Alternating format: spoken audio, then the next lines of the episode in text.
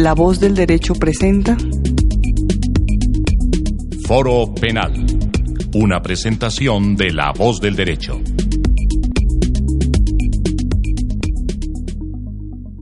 Bueno, bienvenidos una vez más a La Voz del Derecho. El día de hoy tenemos un programa, eh, digamos, bastante especial, sale un poco de, nuestras dinámicas clásicas. Eh, vamos a tratar de abordar un autor y dar una discusión en torno a, los efectos, digamos, eh, al alcance y a la influencia que ha tenido en, el derecho en general, en, en, particular también en el derecho penal y en las ciencias políticas. Entonces, para eso hemos invitado a Diego Carrero, quien es economista, magíster en estudios políticos y profesor universitario. Diego, muchas gracias por aceptar esta invitación. Muchas gracias a todos ustedes. Y como siempre están en nuestra mesa eh, nuestros panelistas, eh, el doctor Paulo Ospitia, eh, magíster en Derecho Penal y candidato a doctor en Ciencias Penales también. Y tenemos como siempre nuestra psicóloga de cabecera y además una comprometida mujer feminista que nos va a hablar un poco de cómo Marx inaugura, digamos, esta lucha emancipatoria de las mujeres en la humanidad. Entonces, pues de nuevo, bienvenidos. El 5 de mayo de 1818, hace dos siglos, nació en Treveris, reino de Prusia, Carlos Marx. ¿Y por qué vamos a discutir o por qué vamos a hablar de Marx? Eh, ¿Acaso Marx no había muerto ya bajo los escombros del muro de Berlín? Eh, esas fuerzas utópicas y esas fuerzas emancipatorias de las, digamos, de la crítica, de la crítica crítica de la crítica, como se llama o se intitula uno de sus famosos textos, eh, La Sagrada Familia que escribió con Engels, ¿por qué siguen siendo vigentes? Eh, ¿Acaso, eh, como decía Fukuyama en esos años 90, la historia no había acabado ya y no había ganado entonces la democracia liberal y el capitalismo había demostrado ser, como alguna vez había planteado Hegel, el cierre de la historia? Eh, pareciera que no. Por ejemplo, Stiglitz, en ese gran texto que se llama Los felices años 90, pues nos muestra cómo eh, poco a poco ese gran sistema, digamos, eh, de democracia liberal, capitalista, neo, liberal, pues ha venido haciendo agua y la crisis del año 2008 pues no lo ha demostrado.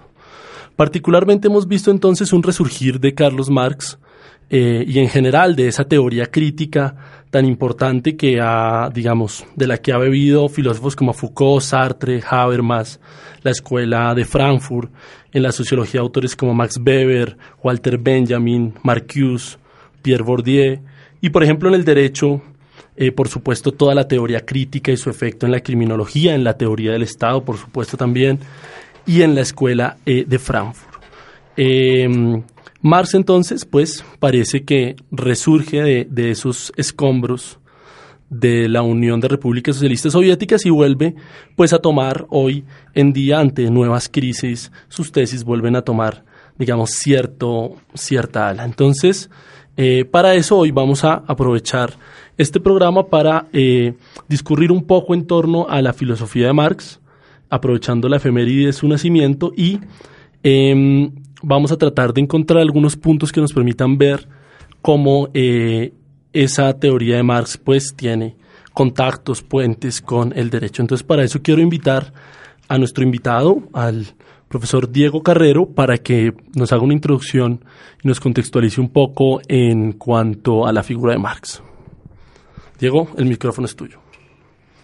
Bien, eh, yo creo que es muy importante, como tú lo señalabas, Iván, eh, en momentos en los que pareciese que había llegado el fin de la historia, nos encontramos ante una serie de, bueno, el fin de la historia, por supuesto, por parte de, desde la perspectiva de no solamente algunos teóricos, de defensores del capital, sino por supuesto por parte de los sectores que eh, hoy en el mundo se benefician del trabajo de millones de trabajadoras y trabajadores.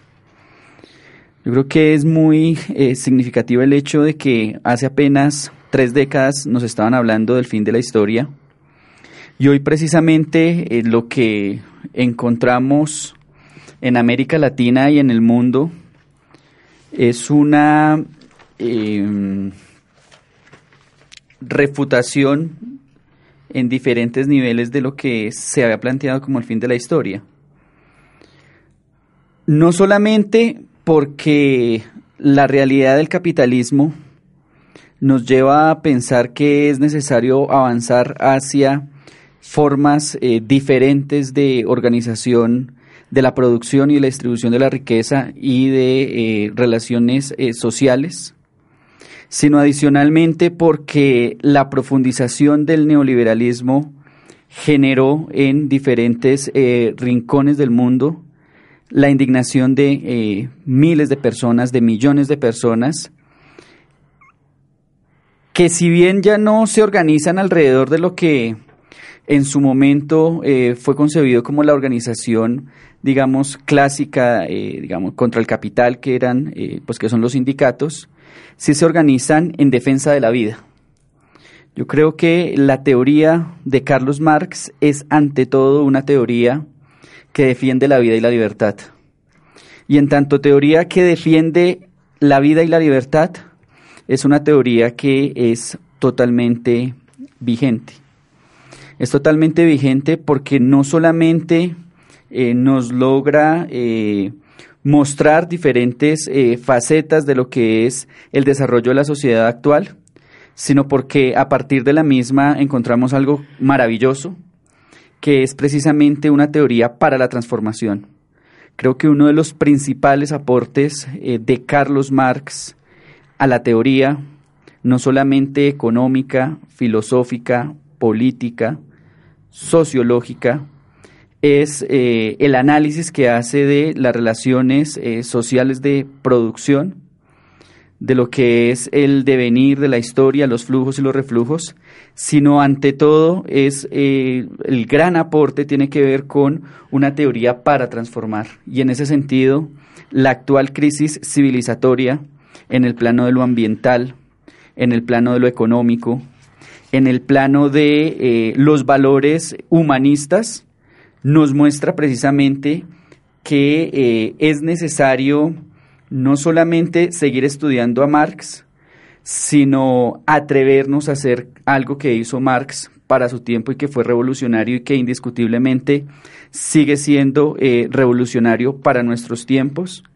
y es cuestionar lo que está escrito, entender eh, la dialéctica en todas sus dimensiones, lo que implica necesariamente comprender que el mundo que tenemos hoy no es el mundo que tenemos hace dos siglos, pero que hay unas características que se mantienen y que es un deber de eh, los humanistas, de, que, de quienes creemos eh, en un mundo diferente, entender esa realidad, retomar la teoría, por supuesto, eh, de Marx y proponer cosas diferentes. Yo creo que eh, se hace vigente el pensamiento de Marx estudiándolo, pero no solamente estudiándolo, sino sobre todo a partir del contraste de la teoría y la realidad, buscar unos nuevos caminos que nos permitan eh, construir una sociedad de hombres y mujeres libres y felices que finalmente es el espíritu de la obra de Carlos Marx. Bueno, principalmente tú nos has eh, introducido sin lugar a dudas a dos de los grandes, digamos, tópicos del pensamiento filosófico de Marx, que es, vale hacer, es válido hacer esta digresión. Podemos separar sin lugar a dudas la figura digamos, de Marx, de ese Marx construido tal vez por, por los dogmatismos del siglo XX, por, por los partidos eh, comunistas y socialistas que se tomaron el poder, hicieron experimentos eh, políticos, la Unión de Repúblicas Socialistas Soviéticas, la República eh, Democrática Alemana, bueno, en general, hasta China, Corea en este momento, en una parte de Corea, em, que aún mantienen, digamos, esos estandartes. Pero es bueno y, creo que es el mayor interés de, esta discusión el día de hoy, separar un poco ese Marx político, que no se puede, pero es un Marx de acción, del Marx filósofo y de, cómo Marx, por supuesto, eh, también elaboró, construyó una, tesis, una, serie de tesis filosóficas bastante importantes que, que, de alguna forma muy, muy particular pues han revolucionado y cambiado eh, la filosofía y ciencias sociales tan importantes como la sociología, la antropología, la psicología y por supuesto el derecho. Ya han sido esos dos puntos. Uno, un Marx crítico. Quiero traer a colación las famosas palabras de Paul Riquier cuando se refiere a Marx como uno de los maestros de la sospecha. Dice hay tres maestros de la sospecha, son Marx, Friedrich Nietzsche y Sigmund Freud y y a esos tres que siempre se han visto antagonistas, él los logra reconciliar diciendo, mire, lo fundamental de estos tres es que nos ponen a sospechar. Es decir, nos ponen a criticar, a no comer entero, discúlpenme usarlo de forma tan coloquial, y hacer una crítica, digamos, importante de, de, lo que nosotros creemos como dado. Creo que esa es la primera idea. Pero eh, pegado a esa idea de crítica está Claro, por supuesto, la idea de práctica. La famosa praxis marxista es esencial. Creo que tú has hablado del tema y nos has dado una luz importante en eso, porque por supuesto, Marx es ante todo un filósofo de la práctica, es decir, de la transformación. Y eso, por supuesto, ha dado lugar a que hoy día, pues, eh, todos los movimientos, por ejemplo, de defensa del medio ambiente, del feminismo, de las luchas de la diversidad sexual, en los temas LGBT, de las luchas de razas y otras, por supuesto, hasta de la lucha de protección de los animales, pues encuentren sin lugar a dudas una fuente, digamos, nutricia muy valiosa en el pensamiento de Marx, en una praxis de transformación. Eh, eh, eh, por supuesto está ahí, y, quiero traer a colación esa cita que para mí es fundamental, digamos, es la, que más me gusta de Marx en esas famosas tesis sobre Feuerbach. Recordemos ese Feuerbach que es el hijo de Ansel Feuerbach, el famoso teórico de la pena alemán, de la, de la teoría de la pena. Y esta cita de, de Marx que nos dice que los filósofos siempre han eh, interpretado el mundo de diversas formas, pero lo que realmente se debe hacer es de transformarlo. O sea, el deber del filósofo debe ser transformar. Y entonces ahí, por supuesto, quiero dar la palabra a nuestra psicóloga de cabecera, la doctora Spitia, para que pues nos ilustres un poco eh, ¿Cómo ves tú ese, ese Marx eh, que en el manifiesto comunista decía que pues, las mujeres deben ser emancipadas y que deben estar de la mano de una transformación social y que siempre han estado además al lado de, eso que para Marx es el proletariado eh, desde el feminismo. Entonces, eh, el micrófono es tuyo. Gracias, Iván. Pues un cordial saludo a la mesa y a todos los los que nos escuchan y las que nos escuchan, eh, pues iniciar diciendo que, que, me gustó mucho lo que Diego mencionaba de que, de que sobre todo la obra de Marx era una apuesta a la vida y a la transformación, que creo que son... Eh, dos cosas que tenemos que tener muy presentes en el mundo de hoy, también como en, en, la actualidad colombiana y todos los desafíos que se vienen eh, a propósito de, pues, de lo que está sucediendo con, con, los procesos de paz y, y, en general pues, con, con la vida en Colombia. Entonces, me gusta mucho eh, reconocer que que le seguimos apostando a la vida y que, y que Marx, como tú mencionabas, junto a otros autores, pues también nos invitaban a sospechar, a cuestionar, a no dar por sentado, porque creo que es desde la sospecha y desde la duda que también se va gestando una transformación social que es muy importante, ¿no? Y que, que siempre ha sido muy importante. Con respecto eh, a lo del feminismo y como lo conversábamos ahorita eh, anteriormente eh, contigo, un, un, aspecto muy, muy importante de Marx es que en todas sus obras también y en su pensamiento y en su acción, pues reconocía que había como un, un, sistema de opresión o una gran estructura eh, que excluía a las mujeres, ¿no? O que las relegaba a, un, a los espacios, a los espacios íntimos, ¿no? Que, que, las, que las ponía en unos estereotipos de género bastante eh, clasificatorios y bastante violentos y maltratadores de por sí y estos estereotipos de género pues hablaban de que la mujer era la que se encargaba del cuidado de lo doméstico eh, y que allí pues también digamos que también había un interés del capitalismo y un interés también como de ese, de ese gran hermano de que la mujer estuviera en casa cuidando lo doméstico porque también digamos era quien eh, era la encargada también de, de reproducirse y de seguir reproduciendo esta mano obrera eh, que también a su vez le servía al capitalismo Entonces yo creo que, digamos, eh, en un primer momento, la construcción social del rol de la mujer como la mujer cuidadora, la mujer abnegada, la mujer que, que tiene supuestamente más capacidades para dedicarse a lo doméstico, pues es algo eh, que aporta también Engels y Marx en su manifiesto y, y también que nos comienza a hablar de una violencia de género, pues que actualmente es vigente, ¿no?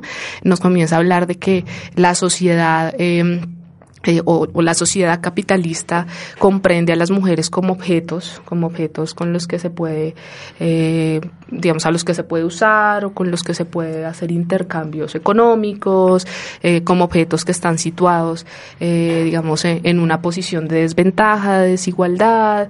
Y creo que también, si bien no habla como, como de la palabra feminismo o no se llega como a esa construcción en esa época, pues sí, sí habla un poco como tú lo mencionabas, de que hay unos grupos que están socialmente marginados eh, eh, y, que, se pueda hacer esta lectura con, con, todo lo que él habla de, de, las diferencias de clase. ¿no? Entonces yo creo que es, que es completamente vigente y que, y que releerlo, estudiarlo y entenderlo desde el lugar, digamos, de, de la apuesta por la vida, de la construcción y transformación social, pues nos permite también entender eh, por qué seguimos eh, todavía, eh, digamos, marginando a ciertos grupos sociales, de dónde viene la violencia, como también históricamente y socialmente hemos naturalizado la violencia qué intereses responden pues también esas violencias, esas exclusiones y segregaciones históricas eh, y pues allí seguramente eh, volvemos a, como a, conclusiones a las que Marx hace, hace, hace más de 100 años llegó, ¿no? Entonces creo que, que, que es muy importante su pensamiento y que, y que con el feminismo y en relación al feminismo, pues, pues sí sentó como las bases también eh, y las raíces de grandes reflexiones eh, de la discriminación hacia la mujer.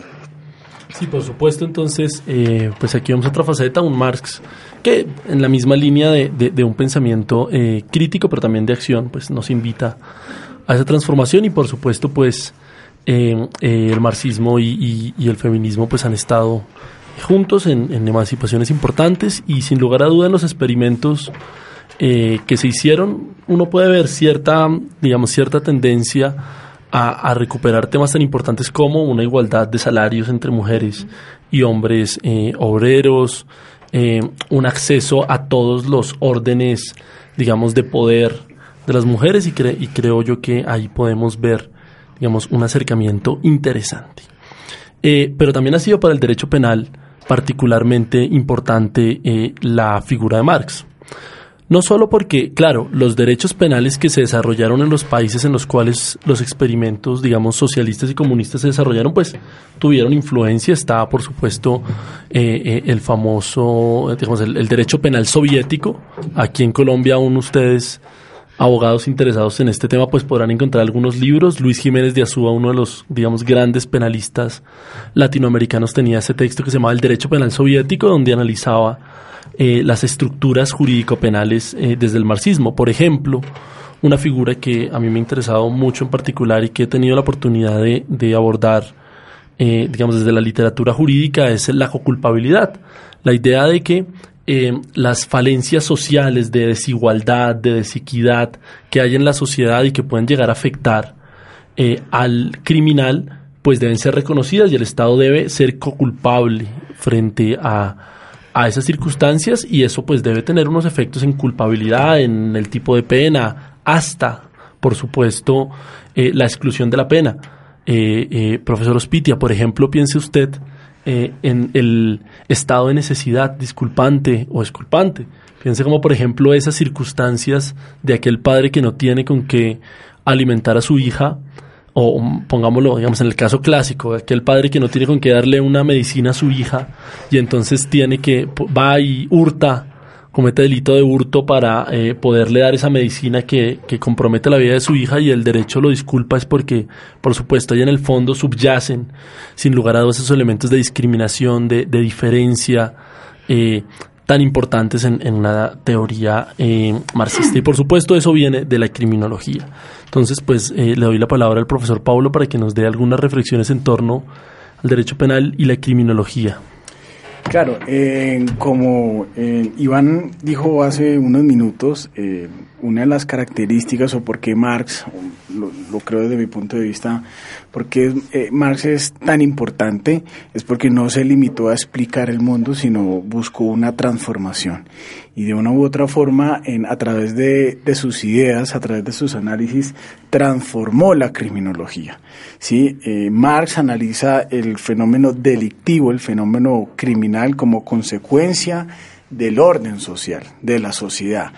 Y a partir de ahí, digamos, transforma em, la criminología, dado que eh, se empieza a analizar eh, todos, digamos, todas esas concepciones que Marx eh, entendía de por qué o, cuáles son las razones de las causas del, del delito, o sea, contrariando, digamos, la, la, la, escuela positiva en el sentido de que los criminales nacen porque, porque, son, porque ya están determinados. ¿no? Marx, digamos, que desarrolla la idea de que la sociedad es la que, digamos, en, genera que eh, la, el, la digamos, se desarrolle ciertos focos de, de criminalidad.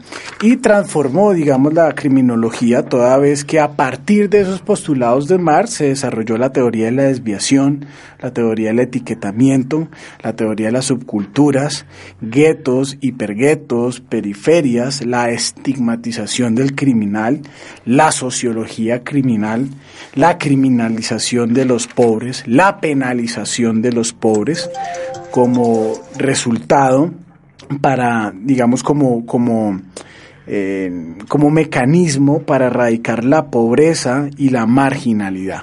Y también se desarrolló la idea de que las cárceles, a partir, digamos, de, de, de la criminalización que hace el Estado neoliberal hacia los pobres, en las cárceles se convierten como en un contenedor judicial donde se arrojan los, los, los desechos humanos. Entonces, Marx transformó la criminología crítica o la forma de explicar las causas del delito y focalizándose en, digamos, en, en, ciertas o haciendo una crítica al mismo Estado, que digamos que el Estado busca criminalizar a los pobres como digamos como, como, como salida o como respuesta para erradicar la pobreza, erradicar la, la desigualdad. Entonces Marx, Marx eh, desarrolla esas, esas ideas que eh, la solución, digamos, de, de, de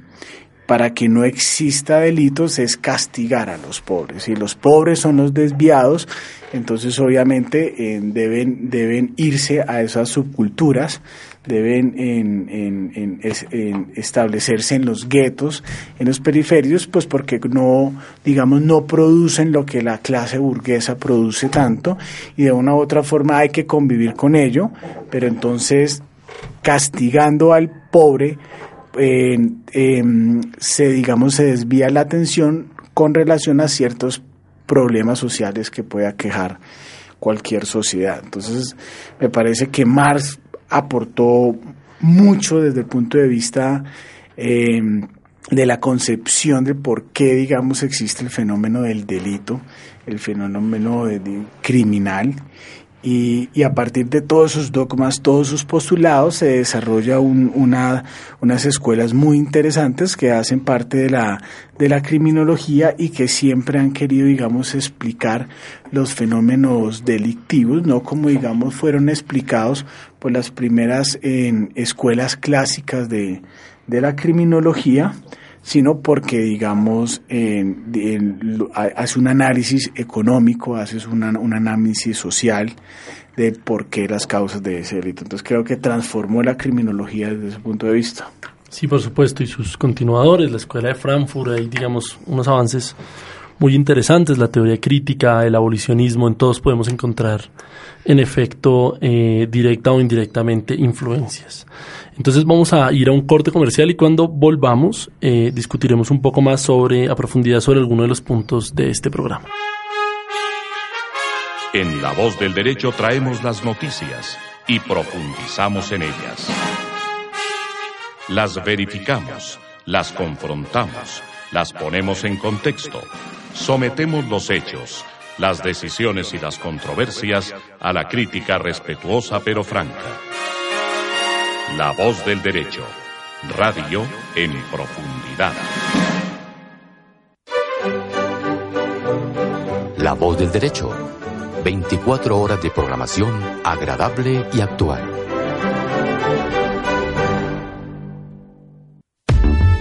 Suscríbete al podcast de iTunes y descarga la aplicación iBox para estar al día en temas jurídicos, debates, foros, actualidad jurídica y toda nuestra programación ahora en tu celular. La voz del derecho, una radio de temas y propuestas. Bueno, entonces regresamos aquí a la voz del derecho. Em, habíamos quedado un poco, o, a nuestro invitado Diego lo habíamos escuchado decir algo eh, bastante interesante, pero tal vez, tal vez bastante polémico. Marx es el filósofo de la libertad y de la vida. Hoy en día uno podría decir que, que la mayoría de personas pues lo ven de forma diferente. Puede ser, por supuesto, por eh, los eh, estrendosamente fallidos experimentos del siglo XX y aún hoy los que sobreviven no muy lejos de donde estamos grabando este programa, digamos, de, regímenes autoritarios, violentos, digamos, que mostrarían una faceta totalmente diferente de, un Marx, de la libertad y de la vida. Y también hay que agregarle este elemento. Eh, es cierto que Marx pues sí apelaba a la violencia como una forma de llegar a la dictadura del proletariado, por supuesto. Eh, es complicado, ¿no? La violencia puede ser justificada en algunos casos o no. Todos los debates del mundo. Ha habido marxistas como por ejemplo Walter Benjamin en una crítica a la violencia dice que no. Eh, otros marxistas como Jean-Paul Sartre decía, por supuesto, que sí se podía y, recordaremos todos esa famosa eh, discusión o debate público que se hizo entre Albert Camus y Sartre en su momento sobre el tema de la violencia. Entonces, Diego, me gustaría que me contaras por qué Marx es el filósofo de la libertad y de la vida. Cuando hace unos minutos eh, Iván hablaba un poco de eh, lo que fue la experiencia o hacía alusión a la experiencia de los partidos socialistas, comunistas, a, las, a los intentos de construcción del eh, socialismo. uno, pues, pareciera, pareciese que existe un sinsabor, ¿cierto? Un sinsabor respecto a lo que han sido no solamente esos intentos de construcción de sociedades diferentes a la capitalista, sino adicionalmente un sinsabor respecto a lo que ha sido la práctica de algunos y algunas que se reivindican como marxistas. Yo creo, eh, para contestar esa pregunta, dos cosas fundamentalmente. La primera de ellas es que no hay en la obra de Marx, la obra de Marx no es una Biblia. De hecho, creo que lo más antimarxista es tomar los textos del de, Marx como eh, si fueran eh, una, una Biblia. Dogmas. Como si fueran dogmas de fe, cuando precisamente la obra de Marx es una invitación, una invitación a pensar. Eh, creo que el gran problema en el caso de algunos partidos socialistas y comunistas en el mundo tiene que ver con que convirtieron la obra de Marx en dogmas y al convertir la obra de Marx en dogmas, se han convertido en organizaciones políticas marginales en términos de la escena política de sus sociedades. En ese plano, cuando decimos que la obra de Marx es una obra que invita a transformar el mundo, pues definitivamente nosotros tenemos que eh, decir que algo se hace mal cuando a propósito de la obra de Marx y a nombre de la obra de Marx no somos capaces de transformar ese mundo. Algo, algo eh, estaremos haciendo mal.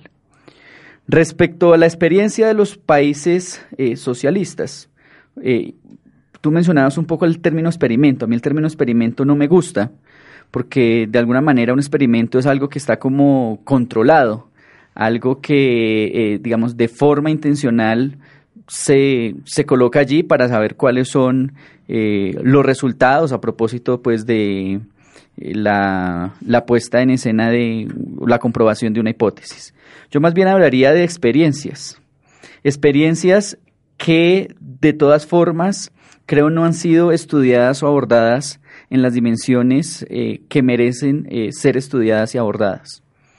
Y particularmente, y de manera paradójica, por parte de los sectores alternativos. En relación a eso, existen sobre todo diagnósticos por parte de sectores que a todas luces dentro de la academia y dentro de diferentes círculos de la sociedad les interesa cualquier cosa menos que eh, defender eh, la obra de Marx. Entonces creo que allí también hay una responsabilidad en el sentido de no haber estudiado, de, no estudiar, bueno, qué fue lo que pasó eh, en, ese, en, ese tipo de sociedades, donde de todas formas, no podemos negar, se presentaron una serie de avances importantes. El estado de bienestar pues europeo, el estado de bienestar europeo, es, entre otras cosas, resultado de la necesidad de los sectores del capital, de en un contexto adverso para el capital, eh, en términos de esa contradicción capital-trabajo, eh, la, necesidad de esos sectores de eh, garantizar unas condiciones mínimas de eh, subsistencia para los trabajadores europeos en un contexto en el cual Luego de la crisis de 1929, las condiciones, y hasta la Segunda Guerra Mundial, las condiciones de vida de los trabajadores y las trabajadoras, de los habitantes eh, de Europa eran bastante precarias, mientras que al mismo tiempo se presentaban avances significativos en el caso de eh, la Unión Soviética. ¿Cuál fue el problema? Desde mi punto de vista, el problema desde mi punto de vista tiene que ver con que al convertir la obra de Marx en un dogma de fe, definitivamente, eh, y, un dogma, incluso es más que un dogma, yo creo que incluso existe una manipulación de la obra de Marx para, eh, a nombre de la libertad, paradójicamente, eh, establecer modelos totalmente autoritarios que definitivamente son contrarios a lo que Marx estaba pensando. Entonces, creo que el problema de las experiencias socialistas, muchas de esas experiencias, tienen que ver con eso. Fíjense que a partir de un análisis mecanicista de lo que es el desarrollo de las fuerzas productivas, hoy un partido comunista que es el chino, tiene eh, sobre sus hombros un proyecto eh, que claramente le beneficia al capital, que es el modelo sobre el cual pues, se para hoy eh, el modelo de, entre comillas, socialismo de mercado chino, que significa en términos ambientales y en términos de las condiciones de trabajo para millones de chinos y de chinas, una cosa totalmente deplorable. Hecho este gran paréntesis para poder responder tu pregunta. La obra de Marx es una, uno puede decir, eh, una invitación a una defensa de la vida y la libertad por dos razones. En primer lugar, porque nos llama a cuestionarnos respecto a precisamente cuál es el sentido de la vida de los seres humanos que estamos en este planeta. Hay un graffiti que se encuentra en diferentes paredes de esta eh, ciudad y de seguro eh, del mundo, que tiene que ver precisamente con cuál es el sentido de la vida y la relación de la vida y el trabajo. Si trabajamos para vivir o si vivimos para trabajar. Mientras hoy el trabajo significa la negación de la vida para millones de trabajadores y trabajadoras Mientras las relaciones sociales en las que nosotros nos encontramos hoy significan la negación de la vida, porque definitivamente no puede ser vida que un trabajador que vive en Usme o en Suacha se levante a las 4 de la mañana para ir al otro extremo de la ciudad, tres horas de eh, Transmilenio, sin ver eh, crecer eh, a sus hijos, súper endeudado, después devolviéndose otras tres horas hacia su casa. Eso definitivamente, digamos, no, puede, no es vivir.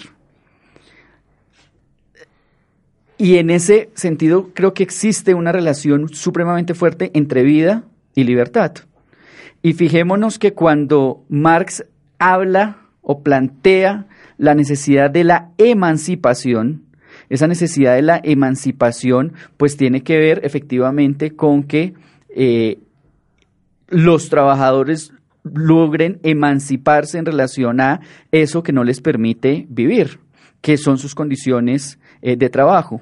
Y cómo, a propósito de un modelo de sociedad diferente, el trabajo se convierte en una forma de dignificar la vida, de realizar la vida, de cómo el trabajo, más que eh, una forma a partir de la cual yo logro, eh, logro sobrevivir eh, de manera precaria, ese trabajo me permite realizarme no solamente individual, sino colectivamente y me permite avanzar en la construcción de esa sociedad de hombres y mujeres libres y felices.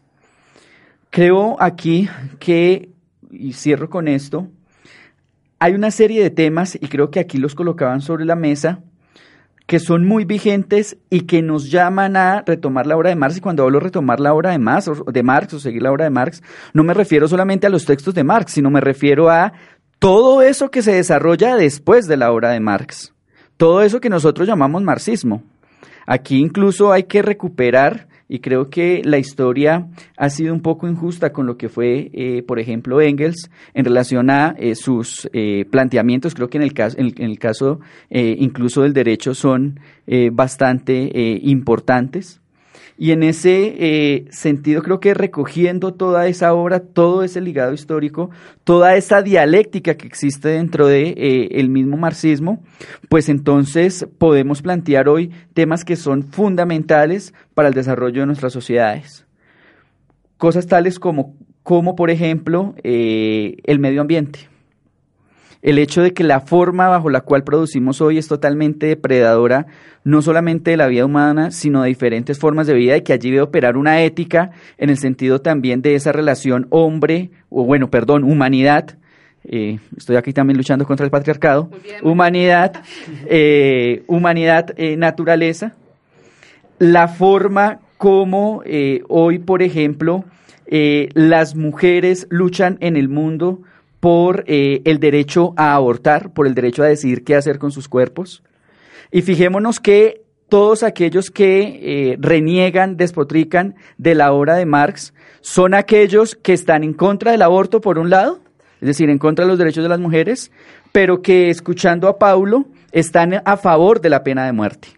Entonces, nos ponen en un mundo en el que eh, se cierran las posibilidades para desarrollar un proyecto de, eh, vida eh, en el marco, digamos, de lo que podría ser la felicidad, y sé que aquí podríamos hacer otro programa para hablar de qué es la felicidad, y tal vez no nos pondríamos de acuerdo, pero entonces hay un, sistema que definitivamente niega la posibilidad de, de esa libertad, de esa felicidad a millones de seres humanos, pero al mismo tiempo cuando eh, las mujeres, que además son una de las más afectadas por eh, este capitalismo eh, salvaje, deciden qué hacer con su cuerpo, entonces les dicen, no, ustedes no pueden decidir, ustedes tienen que tener un hijo, tienen que tener un hijo independientemente de las condiciones que sea, se tiene ese hijo, eh, ese hijo entonces se convierte en un niño, un joven sin oportunidades, y cuando se convierte en criminal, entonces ahí sí hay que aplicar, aplicarle la pena de muerte, una cosa que es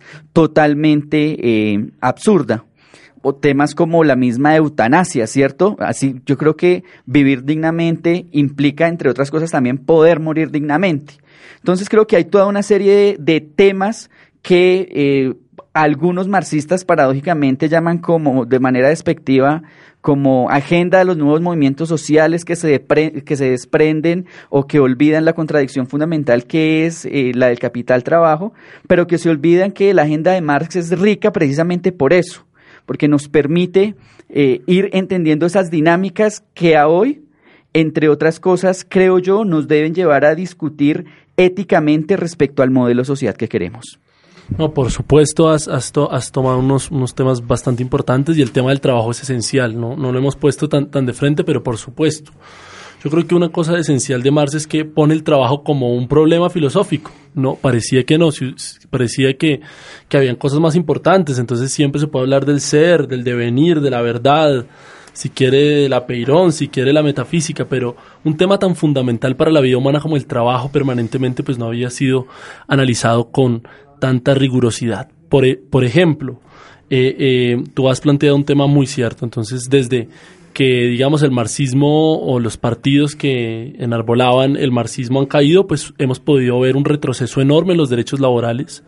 Cada vez más eh, las vacaciones, las cesantías, todo este tipo de, prestaciones sociales, pues se han venido debilitando porque pues ya no tiene el capitalismo, como diría Marx, ese fantasma que, que lo persigue. En Corea del Sur, te cuento, está ya documentado, compañías que hacen utilizarle pañales a los trabajadores para que no se pierda tiempo en términos del proceso o la cadena de producción, para que pues hagan allí sus necesidades mientras, digamos, sigue ese proceso de producción solamente para colocar un ejemplo en esa materia.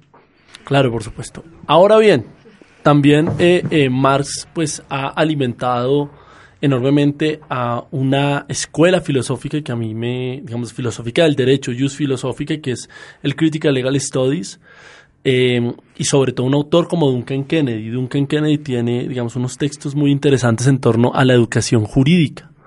Y entonces, por ejemplo, ha dicho que la educación jurídica, pues, eh, eh, mantiene, perpetúa esos estándares, digamos, de, de clase. Entonces, sin lugar a dudas, lo vemos nosotros en el derecho todo el tiempo, como pues el derecho se encuentra eh, eh, eh, muy, digamos, marcado por, por estamentos de clase. Pero no es todo, no solamente es eso. Marx dice precisamente en, en Marx y Engels, por supuesto, en el Manifiesto Comunista lo siguiente.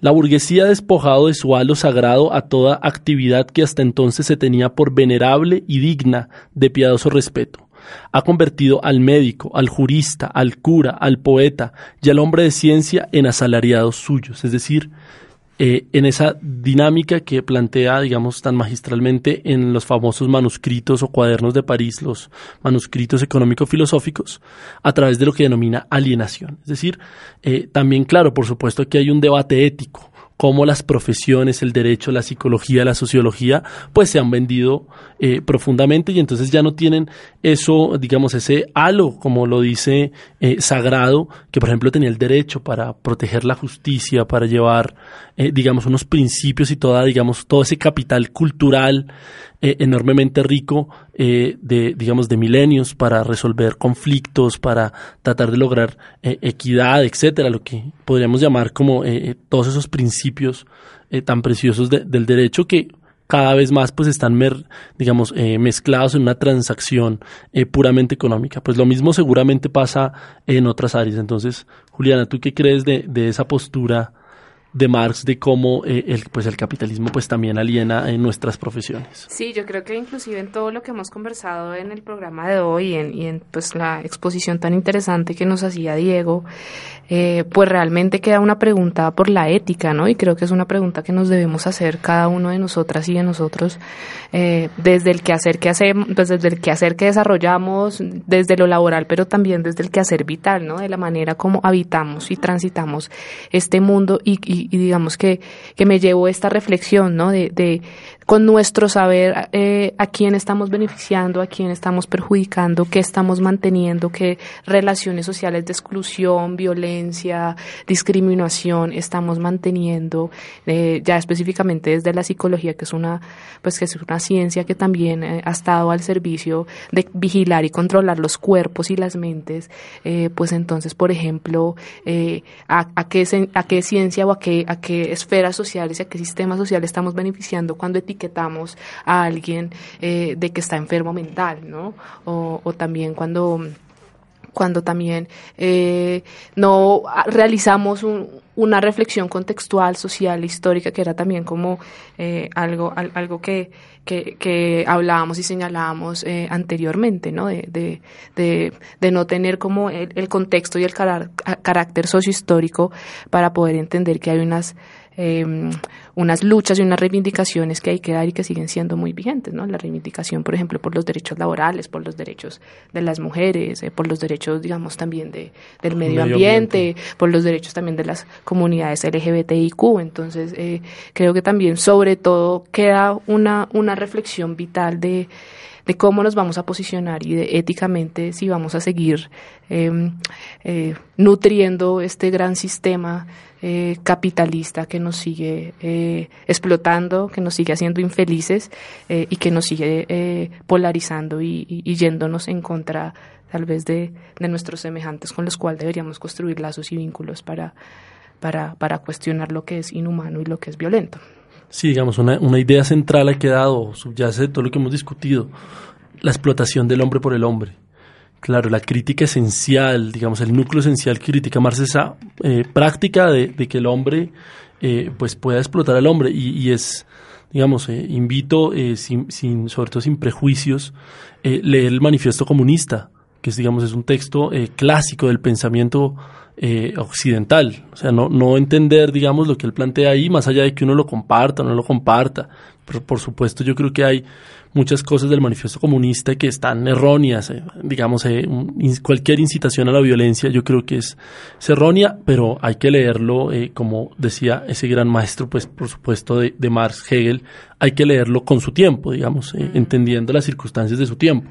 Pero a mí me, me sorprendió releer el, el el manifiesto comunista y encontrar, por ejemplo, ahí apelaciones al medio ambiente, a cómo el hombre y el capitalismo está devorándose eh, todo. Digamos, estamos hablando, estamos hablando, pero cómo estaba devorándose, claro, por supuesto, al hombre, utilizando a la mujer, eh, eh, digamos, alienando las relaciones parentales, de familia, digamos, todo lo que él llama sagrado, pese a que, pues, evidentemente, pues, no era una persona eh, creyente y es obviamente un evidente crítico de la, de, la, de la, metafísica y de cualquiera de estas formas, pues, por supuesto, encuentra que hay unos halos sagrados en, en muchas cosas que el capitalismo va va derogando. Y creo que eso nos invita sin, sin, lugar a dudas a una cosa fundamental en cualquier profesión, la crítica y la práctica, digamos, criticar nuestras circunstancias actuales eh, de patriarcado, eh, eh, humanas, de nuestra posición social, de nuestra posición económica, de nuestra posición intelectual frente a la sociedad y, sin lugar a dudas,